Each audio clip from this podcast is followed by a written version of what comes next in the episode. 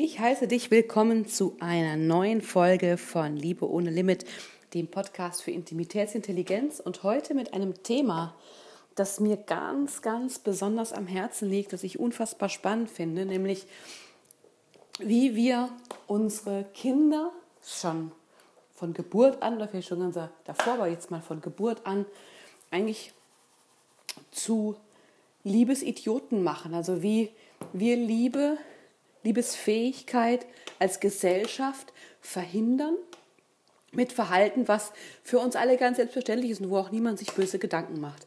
Ich möchte heute zwei Situationen mit dir teilen aus meinem eigenen Leben mit meiner Tochter Victoria, die mich so krass aufgerüttelt haben und äh, bewegt haben und die mir gezeigt haben, welche Verantwortung wir als Eltern dafür haben, die Liebesfähigkeit unserer Kinder zu schützen, den Raum dessen zu schützen, damit sie sich frei entwickeln können.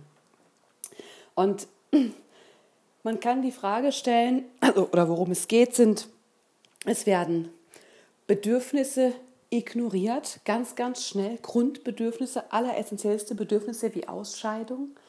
Wir überschreiten Grenzen von Kindern emotional, ganz selbstverständlich und körperlich auch. Und das wirft natürlich die Frage auf, wie können solche Kinder eine gesunde Sexualität und eine gesunde emotionale Bindung oder Beziehungsfähigkeit entwickeln, mit denen wir so umgehen.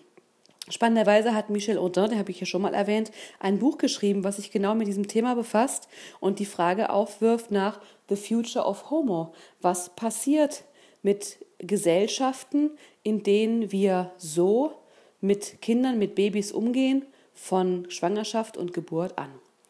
Ja, du kannst, auch wenn du keine Kinder hast, haben willst oder noch nicht hast, äh, viel in dieser Folge lernen, weil wir daraus auch viel für das Miteinander mit unserem Partner mitnehmen können. Und ich fange mal mit den beiden Situationen einfach an. Eine Situation war, äh, da war Victoria ungefähr sechs Monate alt war die Oma zu Besuch, meine Schwiegermutter.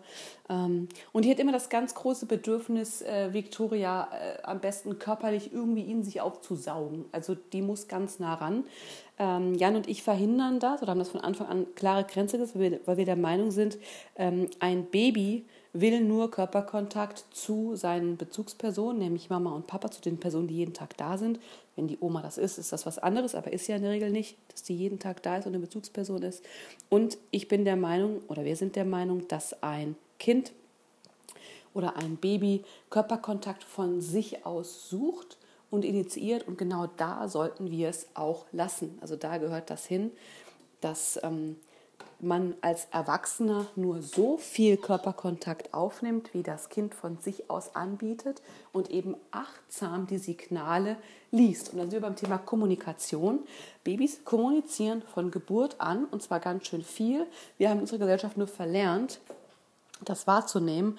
Und obwohl wir uns sehr, sehr viel Mühe damit geben, stellen wir immer wieder fest, dass wir keine Ahnung haben. Es ist erschreckend, wie schlecht unsere Instinkte da sind. Ähm, ich weiche ab. Also es ist unsere Aufgabe, eben wahrzunehmen, wenn ein Kind signalisiert oder ein Baby, hey, hier ist meine Grenze, bitte nicht weiter. Und das ist sehr subtil. Ne? Also wenn die schreien, ist eigentlich schon zu spät. Die sind oft einfach angespannt. Victoria hat den Kopf oft weggedreht. Ähm, Genau, so ganz, ganz kleine Sachen, die man schnell einfach übersieht. Auf jeden Fall war die Oma da mit ihr auf dem Boden und hat Victoria völlig unvermittelt einen Nasenkuss gegeben, ist mit der Nase in ihr Gesicht. Victoria schreckt zurück und jetzt kommt der interessante Moment, dreht sich zu mir um und checkt bei mir, ob das so in Ordnung ist, ob das so normal ist. Und das war für mich so ein krasser Moment, weil ich da gemerkt habe, dass ein Kind ja immer als normal empfindet, was in dem ihm umgebenden System, sozialen System, als richtig vermittelt wird, auch wenn es sich vielleicht falsch anfühlt. Und ich habe an der Stelle sie dann da rausgenommen aus der Situation, sie quasi geschützt. Und ich denke, wenn ich es nicht gemacht hätte, lernt ein Kind, nicht von einmal, aber wenn das regelmäßig passiert, auch wenn sich das für mich schlecht anfühlt, bin ich richtig oder ist es richtig, das zuzulassen? Und ich glaube, wenn wir alle kurz innehalten, besonders als Frauen und nachdenken, wie oft haben wir beim Sex oder bei Körperlichkeiten später mit Männern oder mit Menschen Situationen, wo wir denken, fühlt sich eigentlich nicht gut an, aber ich muss das ja machen, ich bin nur richtig, wenn ich das zulasse, das macht man halt so, das gehört dazu. Und ich glaube, dass solche Glaubenssätze schon in so einem Alter, in dem Victoria jetzt ist, im Babyalter entstehen, in dem Eltern die, Baby, die, die körperlichen Grenzen ihrer Kinder nicht wahren und die Kinder können sie nicht wahren. Baby ist nicht in der Lage, sich zu wehren, dass es hochgenommen wird, dass es geknuddelt wird, wie weit jemand seine körperlichen Grenzen überschreitet. Erkenntnis Nummer eins. Also das war krass.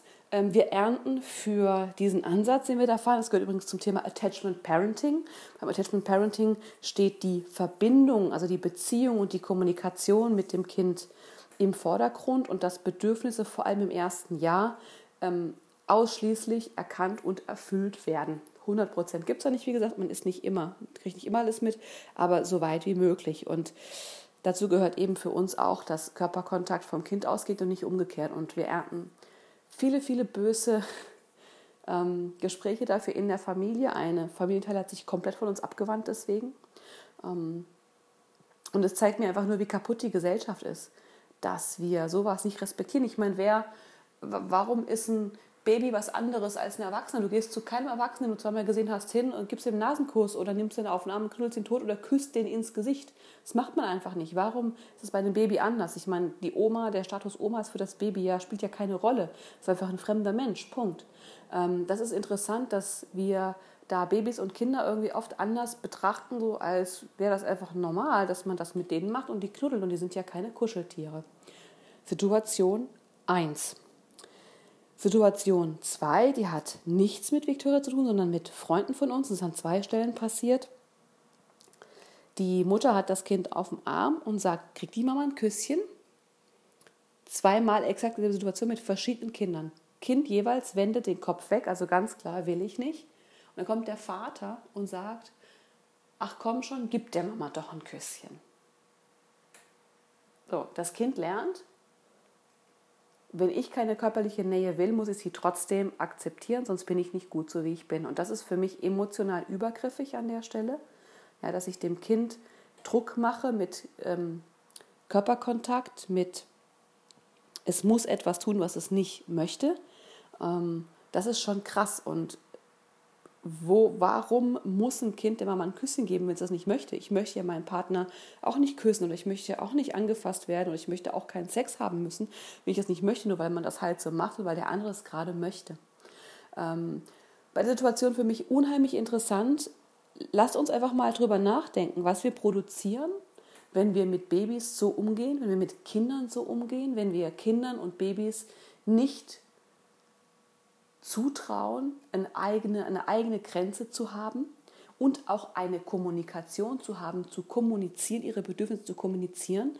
Und was für Menschen produzieren wir, deren Grundbedürfnisse, wie zum Beispiel Ausscheidung, die sie auch ansagen, nicht ernst nehmen und nicht erfüllen und sie in eine Windel scheißen lassen, anstatt ihnen eine Möglichkeit zu geben, sich zu erleichtern und nicht untenrum schmutzig zu sein.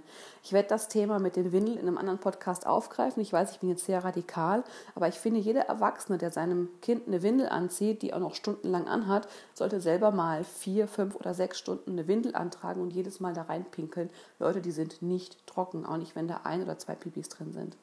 Ähm, genau, und wir, wir produzieren meines Erachtens Ignoranten, die gelernt haben, meine Bedürfnisse sind anscheinend nichts wert, weil die werden nicht gehört.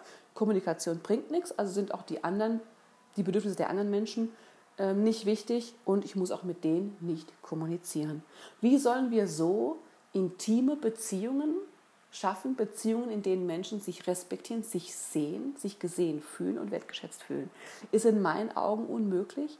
Ich muss mir an die Nase auch fassen. Es ist für mich ein extrem krasser Lernprozess mit Victoria, diese feine Wahrnehmung von Bedürfnissen und Grenzen einfach ähm, immer wieder zu machen und auch zu respektieren, in den Vordergrund zu stellen. Und sie dankt es uns tausendfach. Also das ist krass, wie gut dieses Kind im Kontakt ist, wie dankbar es ist, wie entspannt es ist. Und ich bin davon überzeugt, jedes Kind wäre so, wenn die Eltern sich mehr Mühe geben würden, global, es gibt ja Eltern, die das machen, einfach Bedürfnisse, Körpergrenzen und emotionale Grenzen der Kinder ganz klar, ganz selbstverständlich zu respektieren und zu schätzen.